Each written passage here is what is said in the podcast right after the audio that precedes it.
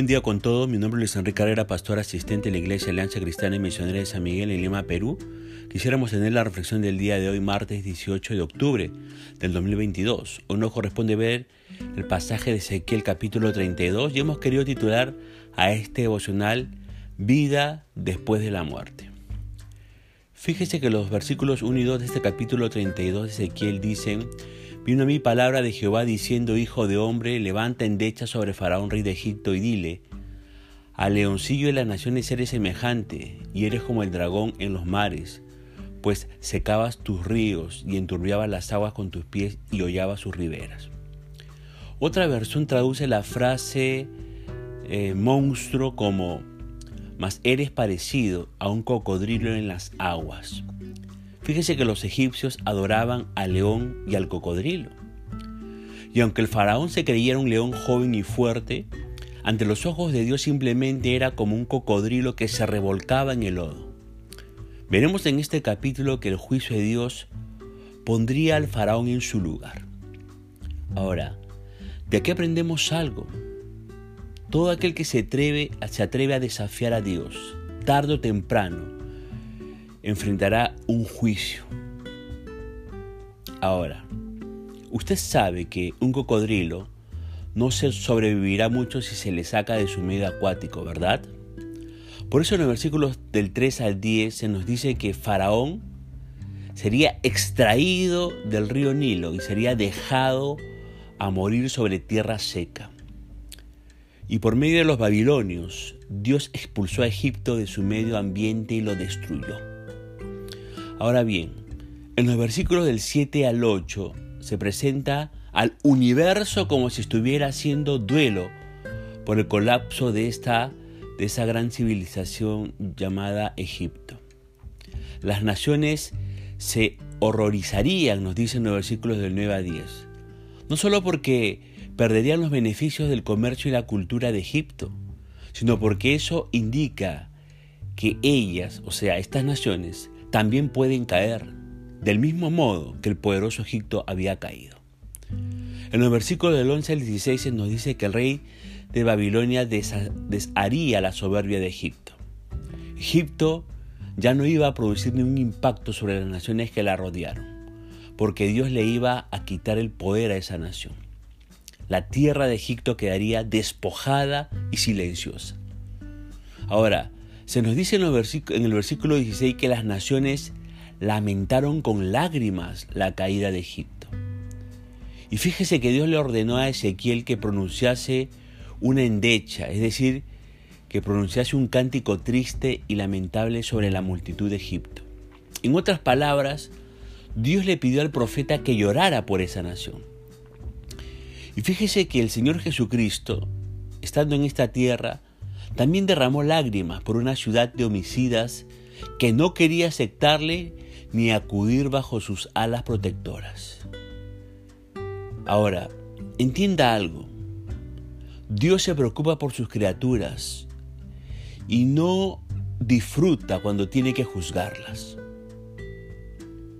Ahora bien, quizás en este tiempo que estamos viviendo, debemos decir como cristianos, oh Señor, danos lágrimas de compasión por los perdidos que están camino a una eternidad de sufrimiento. ¿Debemos decir eso? Creo que sí, ¿verdad? Ahora, en el versículo del 17 al 31 tenemos una panorámica del Seol, a donde es lanzado Egipto. Estos versículos del 17 al 31 nos dicen que Ezequiel da una visita guiada de la tumba, la región del más allá. Alrededor de dos semanas después, Ezequiel ofreció otro lamento final por Egipto. Faraón y su amada nación serían consignados, como dice el verso 18, a lo profundo de la tierra, o como dice el verso 27, a la sepultura, junto con muchos otros incircuncisos, entre comillas. Allí está Asiria en los versos 22 y 23. Está Elán en los versos 24 y 25. Está Mesec y Tubal en los versos 26 y 27. Está Edom en el verso 29. y los sidonios en el verso 30. Egipto había sido grande en este mundo, pero en el Seol es reducida a la misma vergüenza de las demás naciones. Vea el versículo 28 y también los versículos 31 a 32 de este capítulo de Ezequiel. Ahora, la palabra Seol, aunque a veces significa sepulcro, aquí en este capítulo significa el mundo oculto, la región desconocida o la morada de los muertos.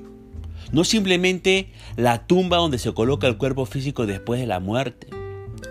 Seol se refiere al lugar a donde va el espíritu. Recordemos que Salomón había hablado del hecho de que el cuerpo regresa a la tierra y el espíritu va a Dios. Dijo Salomón en Ezequiel, capítulo 12, verso 7, y entonces volverá el polvo a la tierra como lo que era, y el espíritu volverá a Dios que lo dio. El cuerpo humano aquí en este mundo no es otra cosa que polvo. Hablando del hombre, el salmista dijo en el Salmo 103, verso 14, porque Él, hablando de Dios, conoce nuestra condición. Se acuerda de que somos polvo. Y sabe que a veces nos olvidamos de que solo somos polvo. Y cuando el polvo se adhiere a sí mismo, se convierte en barro. Así que necesitamos recordar que a lo que nuestro cuerpo se refiere, somos de polvo. Cuando colocamos nuestros cuerpos en la tierra, vuelven a ser polvo. El Señor Jesús habló del hecho de que cuando un creyente muere, su cuerpo descansa. Y Pablo el apóstol habló del cuerpo físico como descansando en el pasaje de primera de Tesalonicenses capítulo 4 verso 13. Ahora, uno se pregunta, ¿a dónde va el espíritu de los perdidos? Ellos también van al Seol, van al mundo oculto. Y sabemos por una parábola que fue también una historia de la vida real que Jesucristo pronunció allí en el Evangelio de Lucas capítulo 16 verso 19 al 31 una parábola sobre dos hombres que murieron. Y se ve que el Seol está dividido en dos compartimentos en este episodio de Lucas 16. Uno es llamado el lugar del tormento, y allí fue el hombre rico de la parábola.